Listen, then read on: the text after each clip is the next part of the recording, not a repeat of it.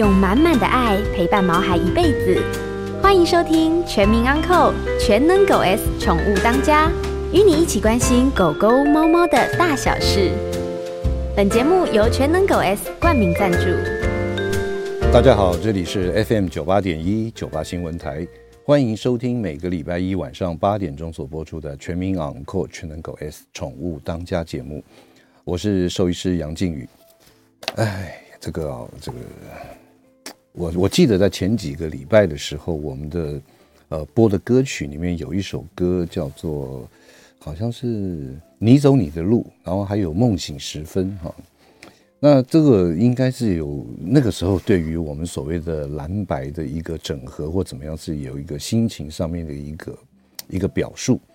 后来到了十一月十五号，就是上个礼拜，哇，糟糕！这首歌好像放错了！好像这种这个你走你的路这首歌，林慧萍跟李宗盛唱的，好像放错了，因为好像似乎是要走到一起去了。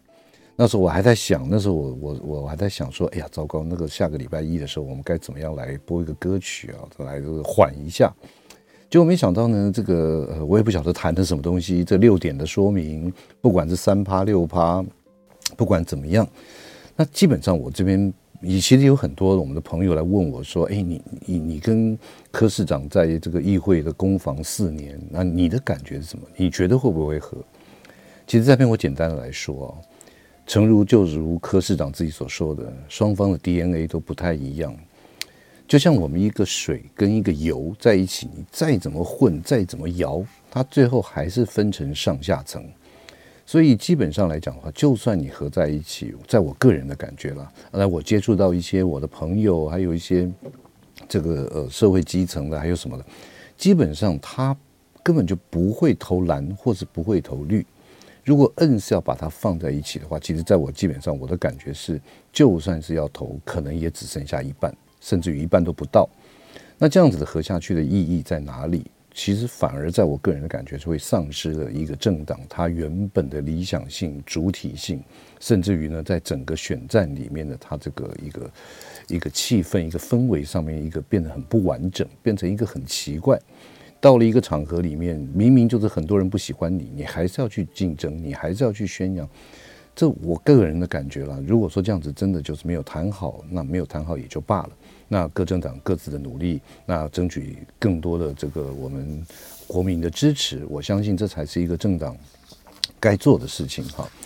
那在我们今天的节目呢，我们的标题是高龄犬猫的头号杀手，就是狗猫的淋巴瘤。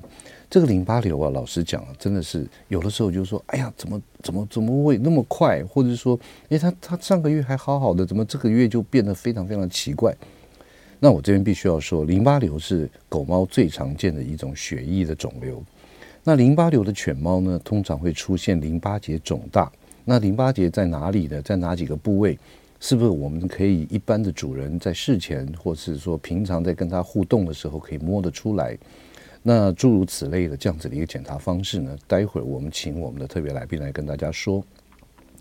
那得到淋巴瘤的时候，大概就是淋巴结有的会肿大，有些是不同形态的淋巴瘤，可能就不会有体外的淋巴结的肿大让你发现到。那另外呢，这个食欲、精神啊，什么当然都会产生一些改变。那我们都晓得，这个淋巴组织、淋巴细胞它遍布在全身，所以因此淋巴瘤呢，它有一个非常重要的特性，就是它非常容易的转移。有的时候在这个地方发现的淋巴瘤，它不见得是这个地方长的。而是别的地方过来的，所以呢，对于这个淋巴瘤来讲，虽然说它化疗，就是说给予一些化学治疗的这样子的反应，它跟别的其他种的肿瘤，它的反应是比较好的。比方说像血管肉瘤，或者是说比方说像这个骨肉瘤啊，这个这这几种肿瘤，其实对于化疗的反应都相当的差。那淋巴瘤呢，其实化学这个化疗的这种反应相对是比较好的。所以呢，我们今天非常高兴的能够邀请到台大附设动物医院肿瘤科，现在也是台大医院内科的医师王尚林王兽医师来，我们来聊一下，就说这种狗猫常常高，尤其是高龄，它的头号杀手淋巴瘤。现在坐我旁边的这位特别来宾是毕业于台大兽医系临床研究所，目前是台大兽医系的临床所的副教授，也是台大辐射动物医院内科主任，也是啊肿瘤科的主治医师，还有呢是亚洲兽医内科专科学院肿瘤次专科的院士。哎呦，糟糕，介绍你这么多，来来来来，上林 来跟大家打个招呼来。呃，杨医师好，各位听众朋友大家好。好，来，那我我们就直接的入题了哈，就是说这个简单介绍一下这个淋巴瘤到底是什么样子的一个一个疾病，一个肿瘤，它会有哪些不同的形态？可不可以简单在狗狗跟猫猫跟我们说明一下？就如同刚刚杨医师说的哈，就是。犬猫的淋巴瘤都是占他们血液肿瘤非常非常大的比例，大概都占了百分之八十到九十。哇，这么高！所以其实，在门诊当中是很常遇到的一个病例。嗯嗯。那至于它会有不同的表现形态，哦，像是呃狗，以狗来说，它最常见的是多中心型，主人可能会发现到它全身。你去摸它，哎、欸，怎么脖子啊，嗯、或者是它的腋下的淋巴结异常的肿大，嗯、你可能会摸起来像个乒乓球或到棒球的大小，哦，然后就会带它来医院。OK，那刚刚在我们节目一开始时候我们介绍，就是说，哎、欸，这个主人该怎么样去怀疑说，哎、欸，这个怪怪的，嗯，那有哪几个地方是特别容易察觉出来的？好，如果是多中心型的话，大概第一个就是脖子这边，嗯、因为脖子，我们常跟狗狗玩会这样子去摸它的头嘛，就是下巴下巴这边，对对对，嗯、那另外是肩膀。的前方，肩膀的前方，对，嗯嗯，还有腋下，哦，腋下，然后属膝，哦，属膝，还有它的呃。小腿的后侧有我们叫膝过淋巴结，这几个都是主人比较容易会发现的地方。就摸一摸，哎、欸，觉得怪怪的，凸起来，有异常的团块，是，是，对，可能就要带去医院检查一下。嗯嗯，嗯，那猫呢？猫，哦，猫真的很难呢。对，因为刚刚讲都就是体表这种淋巴结肿，主要是狗最常见，嗯、但是猫的话，反而它是一种不同的形态。嗯，它反而是肠道型比较多。嗯，但是肠道因为主人就不可能摸得到，对，所以他会发现说，哎、欸，这个猫怎么好像胃口还不错，但是它越来越瘦。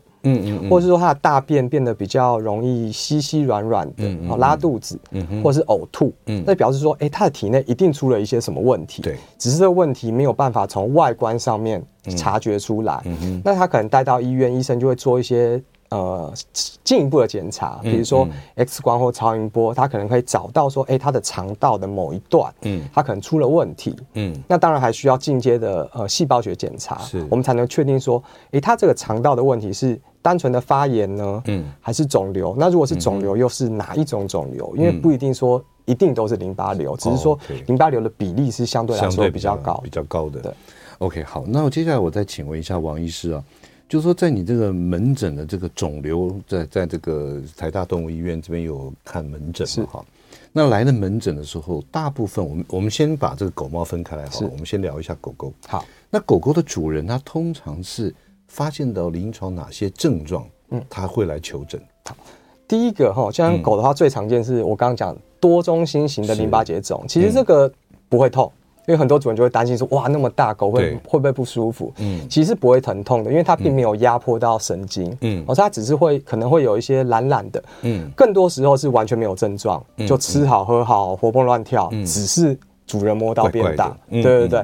那如果是其他形态，比如说它是肠胃道型，狗也有肠胃道型，那一样就像猫一样，嗯，可能消瘦啊、吐啊、拉肚子，嗯嗯。还有一些是皮肤型的，你可能皮肤会有一些肿块，然后表面会溃疡，嗯，一开始可能以为是皮肤病，可是怎么治都治不好，是。然后要带去医院做一下检查，才发现哦，原来他的皮肤是一个肿瘤，嗯，而不是一个伤口，嗯，对不对？那这个可能他的治疗方向是完全不一样的，嗯嗯嗯。OK，那这样子的话，就是说，您刚刚讲到有多中心型，是，就是说，在这个呃身体的很多这个淋巴结、体表淋巴结这边很容易的触摸得到。那当然也有一些皮肤型啊、肠道型等等。那我想请问一下，你如何诊断呢？诊断的话，其实我们有很多种诊断方法哈。比如说，第一个最简单的是细针采样。嗯，如果我们今天可以看得到那个肿块，或是摸得到那个肿块，医生只要利用一个细针，嗯，去穿刺，然后抽取它里面的细胞，嗯，我们到显微镜下面化验一下，我们可能在十分钟以内，我们大概可以诊断出百分之八十到九十的病患。嗯嗯嗯，对，我们就可以确诊了。嗯，那如果今天是比如说比较隐藏在体内的，嗯，我们可能没有办法。直接看到它去穿刺，我们就必须要用超音波，嗯嗯，去找到它。那当然有的肿块它可能够大，嗯，我们可以穿刺，是。但有的可能它是可能只有个一公分。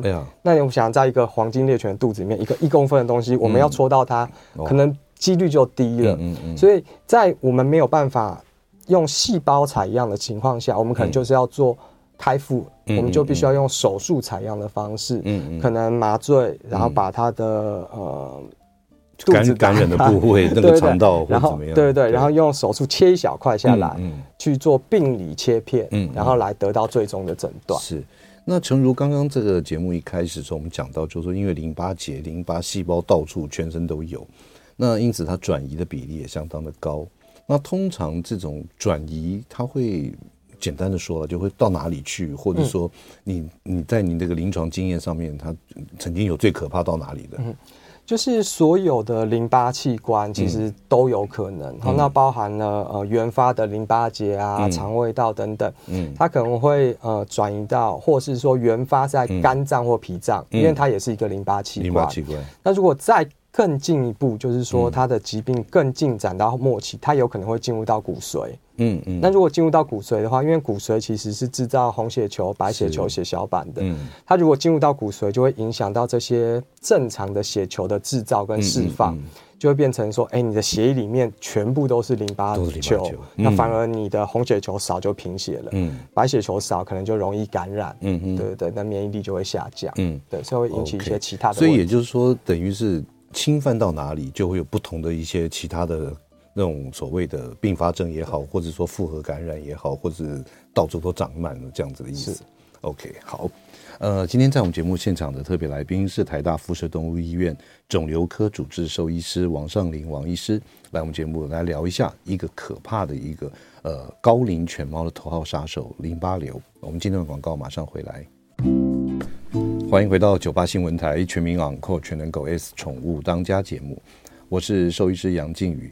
今天在我们节目现场的特别来宾是台大附设动物医院肿瘤科的主治兽医师，也是内科主任王尚林王医师，来跟大家聊一下有关于高龄犬猫的头号杀手，就是犬猫的淋巴瘤。哎，呃，尚林啊，刚刚在我们这个上一段节目有聊到，就说，哎，这个呃如何诊断啦，或者说发现凸起来啦，什么等等哈。那我想再接下来再问一个，可能我们四组朋友很关心的，有没有一个所谓的好发的品种？或者是说，它的这个发病的这种年龄大概会落在什么的一个阶段开始？嗯、呃，其实肿瘤大部分都是中老年比较容易出现，嗯、哦，所以如果大概六七岁以后，可能家长就要特别注意一下，嗯嗯、没事可能就要跟动跟你的宠物好好的玩一下，嗯、接触一下，嗯、然后去。很细微的观察它的某些生活的变化，比如说精神啊、胃口啊，嗯，呃，还有大小便等等，排便的状况啊，这个，形状啊等等。嗯，那品种的部分的话呢，呃，这个肿瘤如果在狗的话是体型越大，嗯，它的危险风险就会越高。哦，所以在台湾来讲的话，可能比较。常见的大型犬，比如说像黄金猎犬、嗯，拉布拉多，这些可能就是在台湾稍微好发比例会高一点。嗯、那如果国外的话，可能就是以更大型的犬，什么罗威纳等等为主。那那我再追问一个其他方面的问题啊，那个。因为我们晓得这个黄金猎犬跟拉布拉多，其实在过去的一段时间是非常这个热门的群种，很流行的哈。那他们除了这个淋巴瘤之外，他们还有什么天生会比较容易得到的肿瘤？啊？哦，像是呃骨肉瘤，我们说讲骨癌，哦，因为他们体型比较大，他们可能四肢的负重会比较多一点点，嗯，那再加上一些基因等等的问题，哦，所以像骨癌，嗯，或是呃血管肉瘤，哦，血管这些可能都是相对常见的。OK，好，所以呢，这个在品种方面，年纪大概到六七岁以后，大概都要多注意。是，那。我我再想追问一下，就是说这个跟性别有没有关系？比方说，哎，像雄性素也好，或者雌性激素也好，对于这个淋巴肿瘤有没有影响？以性别来讲的话，不同研究他们的结论其实差蛮多。有些人觉得没差，嗯，对，所以我觉得这个部分可能就并不是占太主要的一个因素。嗯嗯，对对。所以性别来讲没有很比较没有太大的差，没有太大差异。对，好，那接下来我再请问一下哈，我们就直截了当来问呢。那如果说这个，因为你刚刚讲说这个狗狗的淋巴瘤，它可能有不同形式，有多中心型的、肠道型的、皮肤型的等等，那怎么治疗呢？治疗，嗯，好，呃，因为它是一个血液肿瘤，所以血液肿瘤通常是以全身性的治疗为主，对就是我们讲的化学治疗，当然是最主力的一个治疗方式。嗯，那手术的话，只会在一些很早期，比如说你的肿块只有一个，嗯，你其他地方如果真的都没有，没有你可以用手术把它。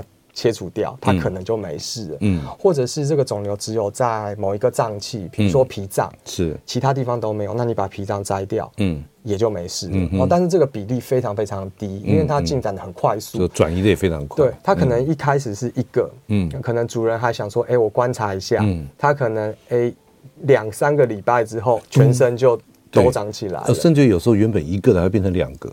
呃，就这边的可能就一整区都长起来，对，所以它一旦它不是一个局部问题的话，它已经到全身了。我们的治疗就是以全身性的化疗为主。嗯嗯嗯。OK，这边提到化疗啊，这边我也想要再问一下哈，因为在过去好几年前也发生过有关于兽医师用药。用药就是因为受限于这个药事法第五十条的关系，因为我们动物医院这个兽医诊疗机构不是这个呃药商可以卖药的对象，那阵子也吵得这个沸沸扬扬的哈。那我们晓得，尤其是肿瘤，那肿瘤它有的时候在国外的期刊也好，paper 研究报告也好，有很多一些新的药，或者有一些这个我们人用的这种化疗药。它其实对于动物来讲有非常好的一个效果。那我想请问一下王医师啊，就是说在这个您在治疗上面，因为你讲的刚刚您所说的，就是淋巴瘤它如果有全身性的一个发现，那基本上不会考虑用外科手术的方式来做。那这样子的话，你用化疗为主，在用药上面会不会有一些局限，或者说有一些不足？是。的确哦，就是不管是失主还是兽医师，都想要病患康复都要好，但是要好要治疗好，我们的确需要一些武器啦。嗯嗯。那这些药物的的这些药物就是我们的武器。嗯嗯。所以当药物如果我们没有办法取得或是受限的时候，第一个，它的治疗选择就会变少。嗯，好，这是第一个。那第二个，当你选择变少之后，它间接影响到就是它的效果。嗯，你可能有本来有五种药，你可以交替的使用，嗯，你可能只剩下两种。嗯，那它一下子这两种有抗药性了，它就没救，可能就没有救了。嗯，对对对。所以，当然我们如果能够有越多的选择，有一个开放性的，因为这些药物理论上都不会，嗯。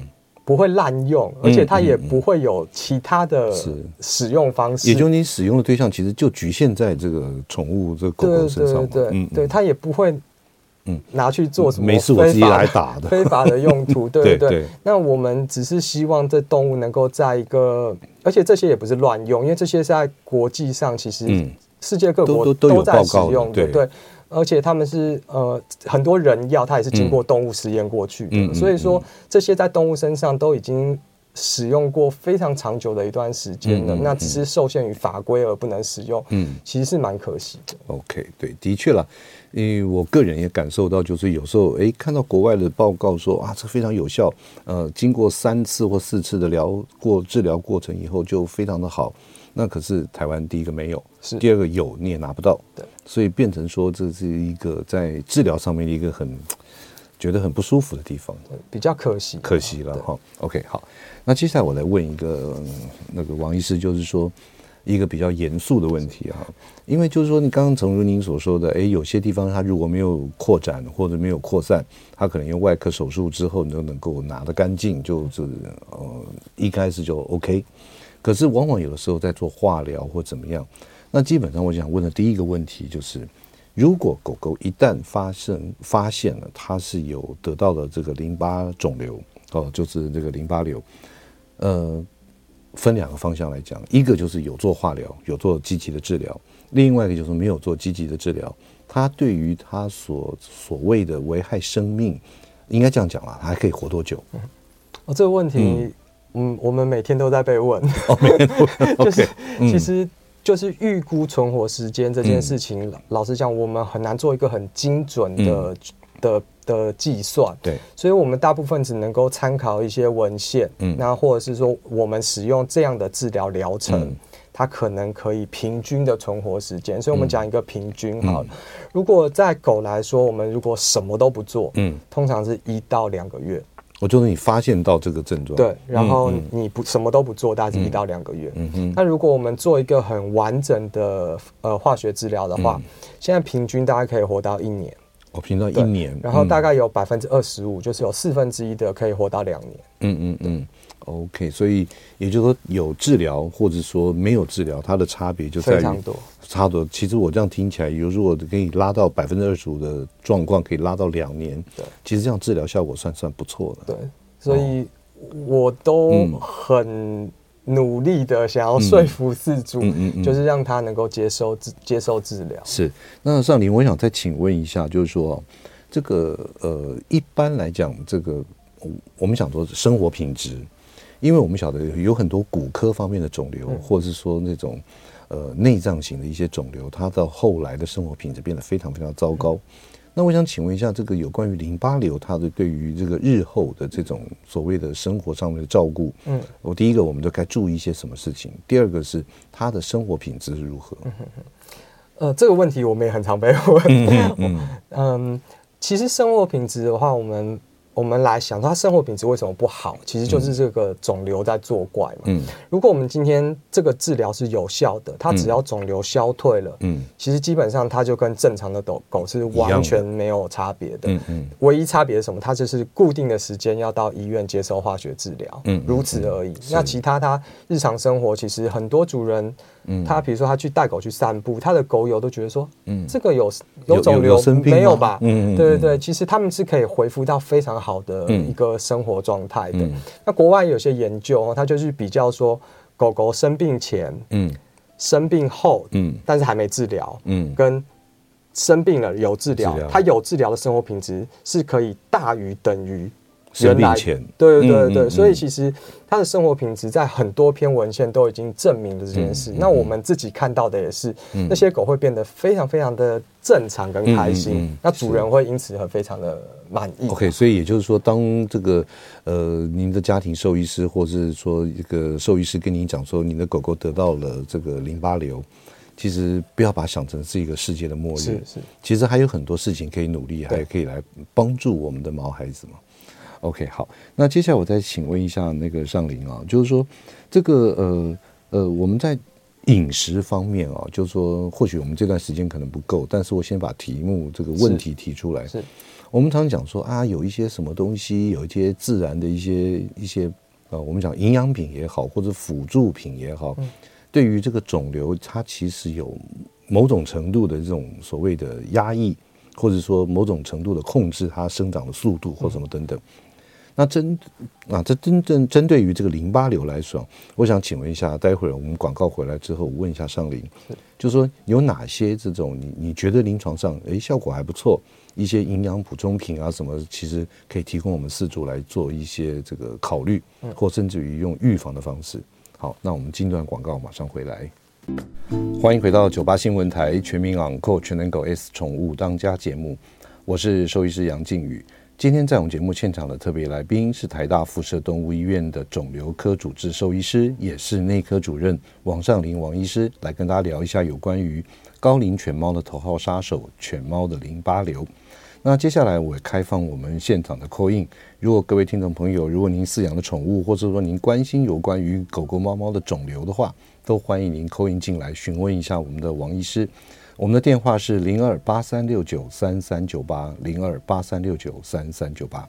哎，王医师啊，我我们刚在这个广告前特别有聊到，就是说，如果说我们今天我们家的狗狗真的确诊得到了淋巴瘤，在日常生活的照顾上，我们该注意什么？当然，除了一些我们必须要做的一些化疗的过程，或者一个阶段一个阶段的，那在生活的照顾上，还有营养的补充上，有哪些可以值得注意的？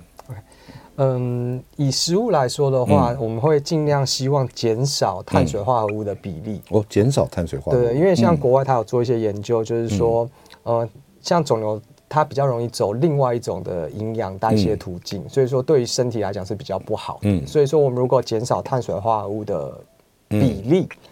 嗯但并并不是说它完全不能吃，嗯、它只是减少它的比例，嗯、不要以什么米饭啊、面包这类碳水化合物为主食。嗯，嗯那这样子的话，对它的整个治疗的反应会比较好。哦，这是针对只针对淋巴瘤，还是说其他的肿瘤也是这样子？呃理论上应该是其他肿瘤，但是这应该是所有的肿瘤，只是说这个研究它是以淋巴瘤的犬只来做的。哦，是是。其实，在我们过去也常有一些传说也好，就不管是这个怎么样，有些人会说啊，咖喱贡哦，你吃的太营养哦，肿瘤细胞也得了非常高的营养，那这样子的话，其实对于肿瘤的控制是不好的。这个说法成立吗？呃，这个说法其实不完全正确哈，就是说今天如果这个肿瘤它一直消耗你体内的养分，造成你比如说。体重下降，或者是我们讲的恶病质，嗯嗯，这个是疾病本身造成的。OK，对。那如果你因为担心说我的营养补充让肿瘤越来越大，长得更快，那它反而连它基本的能量需求都没有办法达到的话，它其实对整个身体的预后是更不好的。那我们之前有做过一篇研究，就是也是针对淋巴肿瘤，如果它在治疗前面一个月，你的体重掉百分之五。嗯嗯，你对于你的存活率是有不好的影响的，所以我们希望在整个治疗过程当中，可以尽量维持，或是它增重，嗯，对于它的存活都是有帮助。OK，先把底子打好嘛，对不对？对，千万不能把底子都都都都都耗尽了，这样子其实也没力气打仗。OK，好，那这边有提到，就是说降低碳水化合物的摄取的量。嗯，那此外，在坊间也有一些所谓的一些是，不管是什么糖胶啊、褐藻啊，或什么什么等等，在您这个临床的工作上面，你对于这样子的一个所谓的保养，要有我之前也听过什么花青素，也听过什么褐藻糖胶，也听过一些巴拉巴拉什么这种黑酵母啊什么等等。我想请问您，在您这专业的过这个医疗过程里面，这些补充品。它对于这样子的一个效果如何？嗯、是，嗯，我自己的认为是，因为我们还是希望是实证医学为主，然后、嗯、所以对于治疗上面最确定有帮助的，第一个就是化疗。哦，所以说，嗯，所有的我们讲的营养补充品，它都是辅助，嗯、它绝对不能够凌驾于在正规治疗之上。把它当成一个治疗的方式。对对对，这是我觉得非常重要的一点。好、嗯，那。我们接受正规治疗以外，我们可不可以给他一些额外的天呃，算是营养补充？那当然是可以的哈。那比较有帮助的，像是呃鱼油，嗯嗯，鱼油哈，它可以抗发炎啊等等，嗯、它可以让你的治疗效果变得更好。嗯，那至于其他的一些，比如说我们讲的抗氧化物啊，呃，还有好多嗯嗯各式各样的东西，大家自己上网看。其实我们自己去，嗯、其实。因为很多主人都会问，他甚至问到很多就是，哎、嗯欸，我自己也都不知道的东西，嗯嗯、所以可能我都要跟他说，我下个礼拜告诉你，嗯、我自己也要去查一下，嗯、因为很多。我们也不知道到底有没有动物研究告诉我们有帮助还是没帮助，因为有时候可能还有一些额外的副作用。嗯，比如说人可以吃，但是动物不能吃，那它可能对动物来讲，它就不是一个好的选择。所以很多东西我们都是要查了以后才知道。那目前好像并没有，我的印象中并没有哪些补充品是特别绝对特别有效，或者是说。嗯，它可以替代正规治疗是没有的，对对所以我觉得可能您如果今天，因为我们毕竟讲营养补充品是一个大的统称，对对，那您选择了哪一个产品的时候，你可能还是要问一下您的兽医师，嗯、请他帮你确定一下，说这到底可不可以使用，对，免得反而不见得效果反而适得其害，对对对，对，OK，好，上林，我们刚刚把那个狗狗的一些这个淋巴瘤的一些过程相关的问题。那同样的，因为现在养猫的这个这个猫星人也越来越多啊，了解。那我想请问一下，就是说，对于这个淋巴瘤在猫，它有我们直接就叫跟狗狗一样，它有什么好发的品种或是年龄吗？嗯，它大概也是中老年为主吧，哈、嗯，这个也大概是七八岁以后就要注意。嗯，那品种的话，大概暹罗猫。比较多一点点，暹罗猫，哎，现在暹罗猫好像比较少，对，比较没有那么多。嗯嗯嗯，OK，暹罗猫。好，那接下来我再请问一下，就是说，因为在狗狗来讲，你有所谓的多中心型的这样子的，那在猫来讲，它是否是呈现什么样的一个淋巴瘤的症状？猫最常见就是肠胃道，比如说它是胃啊、小肠啊或大肠。嗯。那出了问题，嗯，那它的肿瘤形态其实也可以分成两大类，嗯，一种大一大类是说它的肠道本身就长了一大颗，嗯、比如说它前后都是正常的肠子，嗯，那就一大颗跑出来，嗯，那另外一种是它没有一大颗，它是整段肠子都肿起来，嗯、就有点像是竹轮的那种感觉，竹轮哦，对对对，关东煮的那种竹轮，它就是肠肠子的壁本身应该是像我们吃欧阿米刷那种薄薄的，嗯嗯，它变成像竹轮很厚一圈，嗯嗯，那这两个在治疗反应上面就会差很多，嗯嗯，那如果今天是一大颗的，反应会比较差一点点，嗯嗯，如果是一段的，它治疗反应会比较好。OK，那那那如果说您刚讲的，哎，肠道里面就有一大颗。这可以用外科手术的方式来帮忙吗？可以。哦。这目前的话还有两派的说法，有人觉得说我直接把你手术肠吻合切切掉就好了。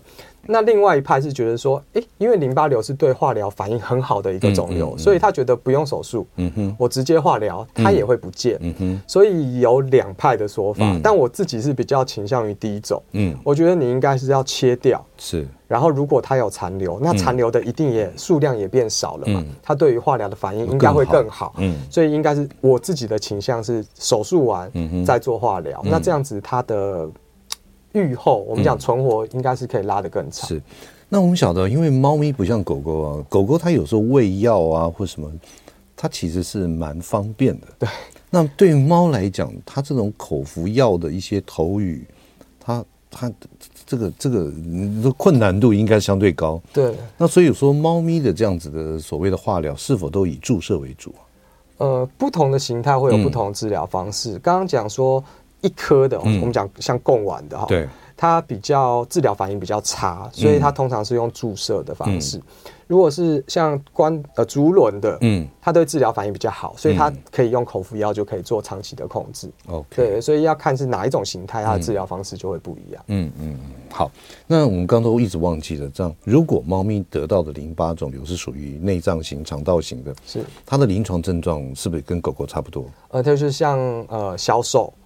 然后不想吃饭，嗯，吐，嗯，拉肚子，嗯，对，这这些就是好像肠胃出问题，嗯的的感觉。是，所以这个诊断上面也是用利用超音波，甚至于这个呃也必须要做采样啊什么等等，就跟狗狗的这种治疗的状态也差不了多少。对的，因为因为猫咪吼，它的肠道，如果我们讲慢性病，哈，慢性就是它的定义就是说你的症状超过三个礼拜，嗯。所以你的猫如果其实在拉肚子啊或吐超过了三个礼拜的时候，其实你就要想，哎，它不是一个急性的问题，它可能是一个慢性问题，它体内尤其是消化道应该有什么事情，嗯，它就必须要去医院检查一下，嗯哼，对，是。那会不会说说呃有其他的疾病跟我们这个呃淋巴瘤肠道型的猫咪的肠道型淋巴瘤是有很类似的临床症状？嗯，那如何就说这个在一般的主人在这边可以加以分辨的吗？是。呃，他们的临床症状因为很像，嗯、哦，那我们最主要鉴别的就是两个，嗯、一个是肠道的淋巴瘤，嗯，另外一个我们叫做 IBD，叫做炎症性肠病，嗯、就是你的肠道是发炎，它还没有到达肿瘤，嗯，只是说它发炎的很严重，嗯、所以也造成了吐啊、拉肚子、是。下痢等等的状况，嗯、哦，所以他们在临床症状是没有办法区分的，嗯、而且他们也都会是慢性、持续性的，嗯嗯，所以。唯一可以确诊的方法就是我们需要肠道的采样，嗯，有肠道的采样才能够在病理下面去区分它是哪一种，因为他们的治疗方式不完全一样。嗯嗯嗯。那这两种我们讲的这种炎症性的肠炎哈，那跟这个那这个猫的肠道型的淋巴瘤，它是否会有互通的关系啊？嗯，有些人怀疑哈，就是。这个肿瘤前期就是一个发炎，嗯，但是你的发炎持续，嗯，在恶化了，嗯，然后它最终演变成肿瘤，是有这样子的假说，没有错，只是目前还没有办法证实这件事。嗯嗯，OK，好，那同样的，我也同样的问题问在狗身上，我也问上林，就是有关于猫咪，猫咪如果一旦确诊它是淋巴瘤啊，尤其是肠道型或怎么样，那治疗跟不治疗。它对于它的存活率上面有什么不一样的呈现出来？嗯、呃，有治疗一定一定比较好。这个我们先把这个棋子立下来，就是绝对不要放弃治疗，哈，就是一定要治疗。嗯，但是依照它不同的形态，它的存活时间真的会差很多。嗯，如果今天什么都不治疗的话，那就要取决于说你发现的时候已经是疾病的哦哪一个。